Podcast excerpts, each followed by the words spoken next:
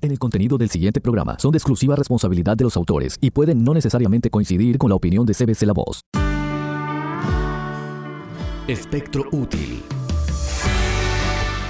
Recomendaciones eficaces para el día a día con el autismo.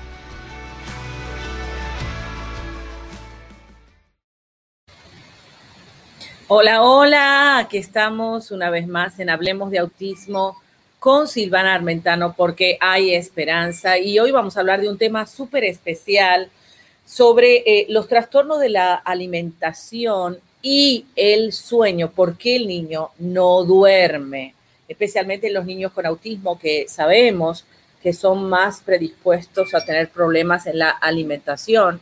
Y por eso pues se refleja la consecuencia en el sueño, porque obviamente con ese malestar estomacal, el niño no puede dormir bien. Muy bien, y quiero eh, enseñarte hoy lo que dice la Mayo Clinic Foundation sobre el trastorno de la alimentación relacionado con el sueño, ¿sí? O sea, como vemos que se combinan estas cosas. Así que te voy a explicar un poquito esto. Dice, el trastorno de la alimentación relacionado con el sueño comprende episodios frecuentes de conductas de consumo descontrolado de alimentos o bebidas mientras está dormido. Esa gente que se levanta cuando está dormido a comer en medio de la noche. Y puede estar total o parcialmente inconsciente mientras prepara o come los alimentos y al día siguiente recordar poco o nada de esas acciones. ¿Y por qué esto lo tenemos que relacionar con el autismo? Porque claro, sabemos que los problemas estomacales de los niños del intestino, y quiero que revisen los programas anteriores que estuve enseñando sobre eh, lo que es el, por qué le llaman al intestino el segundo cerebro. Y gracias a todos los que están conectados, recuerda que aquí te traemos esperanza para el autismo, así que, y para cualquier otra situación de tu hijo, porque puedes usar esta información simplemente para criar a tu hijo mejor no necesariamente si está dentro del espectro. Pero fíjate aquí, el trastorno de la alimentación relacionada con el sueño puede ser muy peligroso porque puedes lesionarte durante la noche, preparar comidas o ingerir productos no comestibles o tóxicos. ¿ok? Aquí estamos yendo a un panorama un poquito más extenso con respecto al niño que no duerme durante la noche y tú quieres saber ¿por qué no duerme? O de repente escuchas ruido en la cocina y es que tu hijo se levantó a picar comida mientras tú estabas durmiendo profundamente. Por eso siempre es bueno tener un monitor, un monitor en el cuarto del niño, si puede ser con cámara todavía mejor. Eh, mucho cuidado con las cámaras y, los, ah, y la gente que se mete a ver las cámaras, porque sabemos que algunos no son seguros pero siempre es bueno que estés monitoreando durante la noche para observar estas eh, irregularidades, obviamente, y tomar acción sobre eso. El trastorno eh, de la alimentación, ¿sí? como te dije, puede abordar estos problemas y suele solucionar el trastorno de la alimentación relacionado con el sueño cuando tú lo descubres y obviamente echas un plan. ¿Cuáles son los síntomas? Los síntomas, te voy a mencionar dos, tres, cuatro, cinco, seis, siete, ocho síntomas diferentes que pudieran identificarte que hay un trastorno de la alimentación relacionado con el sueño. El trastorno alimentario relacionado con el sueño es una parasomnia, es decir, una actividad un comportamiento anormal que ocurre mientras te estás quedando dormido. Duermes y te estás despertando. Los episodios del trastorno alimentario relacionado con el sueño ocurren en la primera mitad de la noche, por eso que es cuando el niño entra eh, probablemente en un sueño profundo y después de que has estado durmiendo y pueden comprender, y te dije ocho síntomas. Número uno, episodios frecuentes, generalmente nocturnos, en los que comes y bebes sin control. Y yo conozco una persona que no es un niño con autismo, pero tiene esa situación, que se levanta en la noche y obviamente y obviamente no duerme, ¿sí? Y duerme mal y claro, y está buscando miles de test para poder identificar por qué no duerme y resulta ser que es un problema de alimentación. Pero claro, siempre yo te recomiendo, yo te traigo información de, diferentes universidades médicas, pero tu situación es muy particular y siempre es importante que manifiestes tu preocupación delante del pediatra. Si el pediatra no te escucha, ve a un especialista del sueño para hablar, obviamente, del trastorno que tenga tu hijo y ayudarlo. Muy bien. Y entonces aquí eh, un oyente me escribe y dice, hola Silvana, mi hijo de noche no duerme, se la pasa yendo al baño a jugar con el agua. Bueno, lo primero que yo noto ahí es una cuestión sensorial, sensorial con el sonido y con la textura del agua. Así que eh, sería bueno trabajar con la terapista ocupacional, esa necesidad que él tiene durante la noche de tocar el agua y de ir al baño, porque es el lugar más cerca que a lo mejor encuentra él para ir al baño, eh, para encontrar agua y jugar con el agua.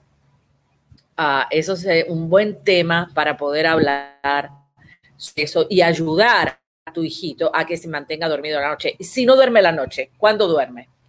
que es una pregunta, ¿no? Si no duerme a la noche por esta desorden sensorial que el niño tiene, me gustaría saber qué edad tiene el niño, eh, ¿cómo manejas ese desorden sensorial? Necesitas hablar con el equipo que estás trabajando, especialmente la parte que trabaja en la parte sensorial, para poder entonces regular al niño durante la noche eh, y que el niño pueda dormir, porque si no puede dormir durante la noche, que la noche está hecha para dormir, imagínate durante el día no se puede concentrar y todo tiene de, diferentes tipos de eh, episodios eh, de conducta porque está trasnochado. ¿Ya leíste los blogs de autismo en cbclavoz.com? Puedes aprender mucho más escribiendo la palabra autismo en el buscador de nuestra página web. De nuestra página web. Silvana Armentano pone a tu alcance contenido valioso para ayudarte Hablemos de autismo, porque hay esperanza. Cébese la voz. Tenemos algo en común. Número uno, episodios frecuentes, de, generalmente durante la noche, en los que come y bebe sin control. Número dos, alteración del conocimiento mientras preparas y consumes los alimentos, o sea que no se da cuenta de lo que está haciendo la persona. Número tres, poco o nada memoria de esas acciones por la mañana siguiente. Número cuatro, comer alimentos de alto contenido de carbohidrato y grasas, como ejemplo el pan, o combinaciones extrañas de alimentos. O sea, pan, por ejemplo, con, bueno, el pan va con todo, ¿no? Eh, por ejemplo, algo que no se debería mezclar, ¿sí? Uh, comer Número cinco, ingerir sustancias no comestibles o tóxicas, comer algo que es un, objeto, como alimentos congelados, granos de café, soluciones de limpiezas o colillas de cigarrillo. Y vemos que que estos eaters de la noche, estos que comen durante la noche, les gusta comer semillas de girasol o cosas que no son comestibles, ¿no? Como alimentos congelados, simplemente para saciar esa necesidad que tienen. Eh, y estos son los trastornos de la alimentación con respecto al sueño. Ah, muy bien, entonces vamos a la número eh, seis, sufrir lesiones o participar en actividades peligrosas de preparación de alimentos, porque la persona está dormida, imagínate tú. Eh, número siete, no poder despertarte fácilmente o reorientarte durante el episodio, o sea que la persona mejor come y se queda dormida en la mesa. Y número ocho, sufrir consecuencias negativas para la salud a raíz de las comidas nocturnas, como por ejemplo la obesidad.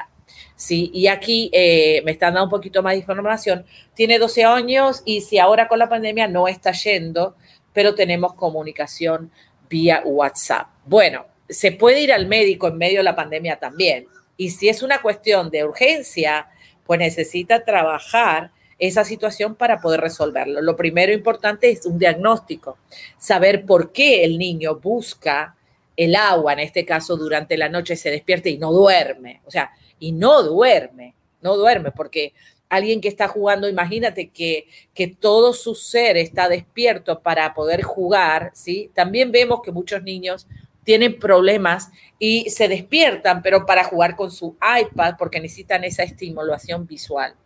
Eh, nuevamente te vuelvo a repetir esto de se la pasa yendo al baño eh, para jugar con el agua, a jugar con el agua, significa que hay una necesidad sensorial que no está siendo saciada durante el día.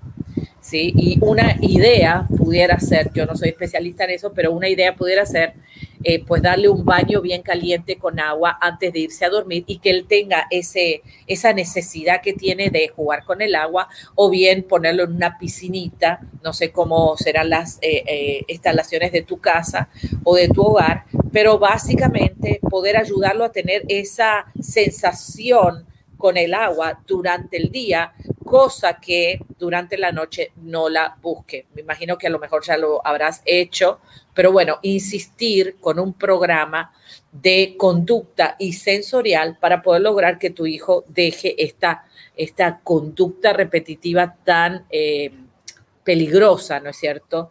Porque imagínate que eh, el agua pudiera estar caliente o, o, o básicamente el solo hecho que se interrumpe el sueño es terrible, no solamente para el niño, sino para el familiar que lo está cuidando. Entonces, ¿cuánto tenemos que consultar al médico cuando vemos que el niño se despierta por la noche a hacer algo? Y el trastorno alimentario relacionado con el sueño puede ser peligroso y afectar la salud y la seguridad. Así que consultar con el médico si tienes alguno de los síntomas que mencioné anteriormente. Y bueno, primero el pediatra o el médico de cabecera y luego un especialista en sueño porque pudiera desarrollar una apnea del sueño por estar muy gordo y que el cuello esté gordo, y entonces empezar a ahogarse y un montón de sinnúmeros de problemas que puede haber cuando la persona no duerme cuando tiene problemas alimentarios. Las causas, vamos a ver cuáles son las causas del trastorno de la alimentación relacionado con el sueño. Entonces suele ocurrir durante el sueño sincronizado en la primera mitad de la noche. O sea que si calcula, si el niño se, escucha las, se acuesta a las nueve, pudiera pasarle a la una de la mañana, por decir algo. Em, y eh, está asociado con la transición del sueño sincronizado a la excitación durante el sueño. O sea, si bien se desconoce el mecanismo exacto por lo cual ocurre, la ciencia está diciendo, aquí estoy eh, dando información sobre el Mayo Clinic Foundation, el trastorno de la alimentación relacionado con el sueño suele ocurrir en personas con antecedentes de sonambulismo y por lo que esas afecciones pueden estar relacionadas. Y puede ser, claro, la persona sonámbula no tiene conciencia de sí misma. Por eso que qué importante tener un pequeño monitor, eh, tanto auditivo como visual, para poder ver qué es lo que hace tu hijo. Pero me encanta la pregunta que hoy recibimos aquí en el chat. Y eh, me encanta poder responder de una manera relacionada con el autismo, porque si es una cuestión sensorial, pues necesito yo darle ese alimento sensorial que su cuerpo está pidiendo, su cerebro está pidiendo, obviamente, y trabajar esa parte sensorial para poder decrecer la necesidad durante la noche. Ahora, pudiera haber otros factores, no solamente ese desorden sensorial que el niño está buscando agua, sino otras cosas. Vamos ahora a los factores de riesgo y te voy a mencionar uno, dos, tres, cuatro, cinco, seis factores de riesgo eh, sobre el trastorno de la alimentación relacionado con el sueño, que es más frecuente en las mujeres y suele comenzar en la adolescencia o poco después de los 20 años. Ahora, en los niños con autismo sabemos que eso pudiera pasar antes. Y los siguientes factores están relacionados, eh, asociados con el aumento de riesgo de tener el trastorno de la alimentación relacionado con el sueño. Número uno, otros trastornos del sueño, como te acabo de explicar. O sea que este trastorno del sueño de buscar comida cuando estoy durmiendo y pudiera ser somnolencia, pudiera ser otros trastornos del sueño como la apnea obstructiva del sueño, el sonambulismo, la narcolepsia y el síndrome de las piernas inquietas. No sabía que eso existía. Muy bien, número dos, medicamentos hipnóticos inductores del sueño como Solpidem, Ambier, Elduar, Intermezzo, Solpimix y algunos otros medicamentos como los antidepresivos y los antipsicóticos. Y claro, aquí ya necesitamos ver en contexto la, historia médica del niño, las medicinas que toma de día, de noche. Eh, y, bueno, un tecito de manzanilla no le hace mal a nadie antes de ir a dormir, ¿no? Pero siempre hay que estar observando si el niño tiene alergias y bueno, y es importante tener una buena eh, seguimiento de toda la parte médica del niño para tomar la decisión correcta que mejor le puede eh, beneficiar al niño. Ok, ya te dije lo número uno. Número dos, número tres, tener un trastorno de alimentación diurno como bulimia o anorexia. Tener un trastorno de salud mental como estrés, ansiedad o depresión. Y en este caso pudiera ser autismo también. Tener un familiar de primer grado un padre, un hijo o un hermano con trastorno de alimentación relacionado con el sueño o sonambulismo. ¡Wow! Y tener privación del sueño. Las complicaciones pudiera ser el uso peligroso de utensilios de cocina, caídas, cortes, quemaduras, asfixia, lesiones por comer productos no comestibles, tóxicos o algo a lo que eres alérgico. Problemas de salud como aumento de peso, control deficiente de la diabetes o caries y sentimientos de culpa e impotencia por la falta de control y cansancio durante el día por el sueño alterado. Como ves, escuchamos ruido de lluvia porque está tronando aquí al lado mío en este set especial al aire libre, pero seguimos aquí contigo porque sabemos que eres muy importante y que esta información te va a ser de mucha bendición y contenido para poder ayudar a tu hijo con autismo el por qué no duerme. Me gustaría que hagas una tarea durante esta semana y tomes nota a qué hora se despierta, primeramente a qué hora se acostó, a qué hora se despierta, qué comió durante el día, qué hace durante la noche y hables de este tema con todo el equipo, primeramente con la terapista conductual de tu hijo. Eh, con la terapista ocupacional, con la terapista del habla, con todas, porque a veces esas, esas, eh, esos médicos eh, paraprofesionales, esos terapistas tienen información que tú pudiera ayudar a resolver ese problema de por vida. Y que qué rico que tu hijo duerma toda la noche, ¿no? En el próximo segmento te voy a estar enseñando tres pasos, tres pasos para dormir a tu bebé, ¿sí? Tres pasos para dormirlo de una vez por todas y qué importante que lo puedas seguir a esta información. Bueno, esto es Hablemos de Autismo con Silvana Armentano porque hay esperanza y hay una esperanza visible y ruidosa en este momento. Una esperanza real cuando te pones las pilas para poder ayudar a tus hijos. Muy bien, enseguida regresamos. Quédate ahí.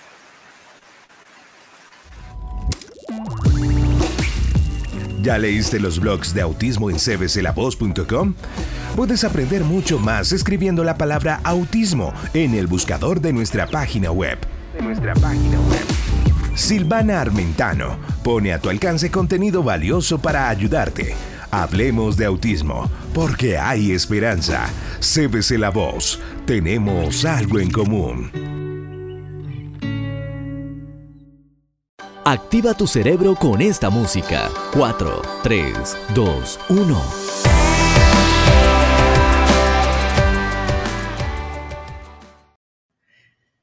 Y como te dije, estamos aquí de regreso y ahora quiero que actives tu cerebro con esta música muy especial y espero que la disfrutes muchísimo.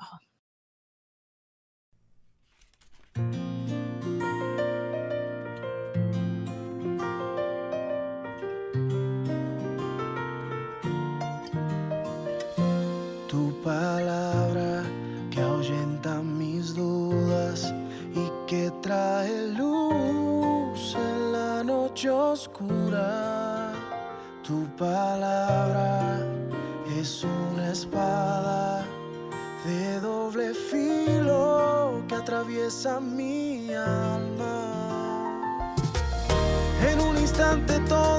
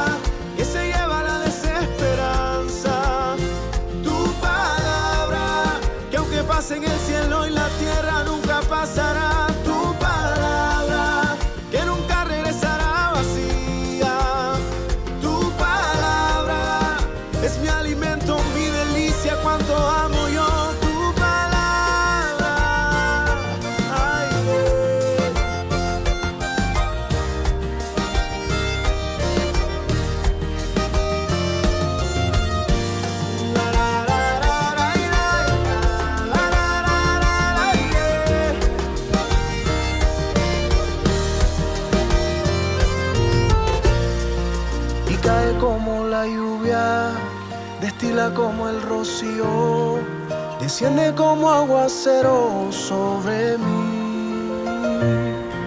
Y cae como la lluvia, destila como el rocío, desciende como aguacero sobre mí. Tu palabra que se lleva la desesperanza. Tu palabra que aunque pase en el cielo y la tierra nunca pasará. Tu palabra que nunca regresará vacía.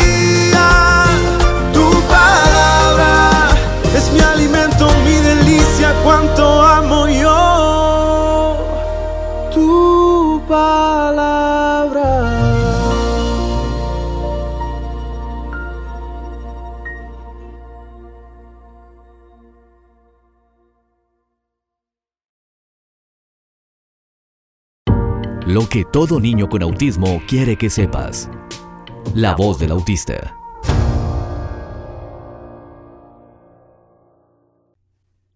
Mamá, quiero que sepas que te quiero y necesito tu ayuda. Mamita, no tengo control de mi cuerpo y a veces me muevo mucho porque no siento mi cuerpo en el espacio. ¿Me pudieras ayudar a sentir mi cuerpo? No te enojes conmigo. No tengo control de eso. Y soy muy chiquito para corregirlo solo. Quiero verte feliz. ¿Lo arreglamos juntos a este desorden? Esa fue la voz de un niño autista sacado del libro Hijo mío, lo que todo niño con autismo quiere que sepas. Y muchas veces nuestros hijos tienen muchas cosas que decirnos, pero los músculos de la boca no se lo permiten y a veces toda la información que tienen en el cerebro no les sale por la boca. Podemos ahora ayudar a nuestros hijos a que puedan expresarse en libertad. Cuento contigo.